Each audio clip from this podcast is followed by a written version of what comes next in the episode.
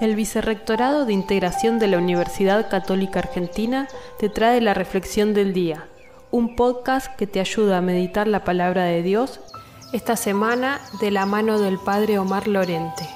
Comentario al Evangelio del miércoles 30 de noviembre de 2022.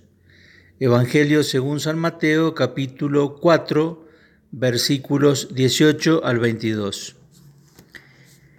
Jesús nos llama también hoy a nosotros para que seamos sus discípulos y lo sigamos.